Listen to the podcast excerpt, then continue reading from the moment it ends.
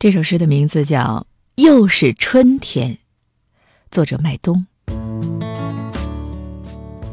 还是这个题目，还是各种色彩的蜡笔，还是先画小草、小花、小树，长出小芽芽的玉兰，还是太阳，还是低矮的房子，斜斜的。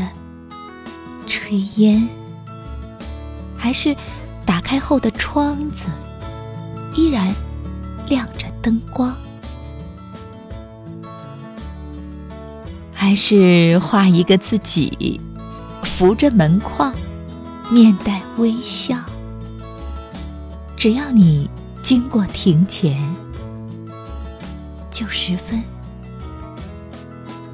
美。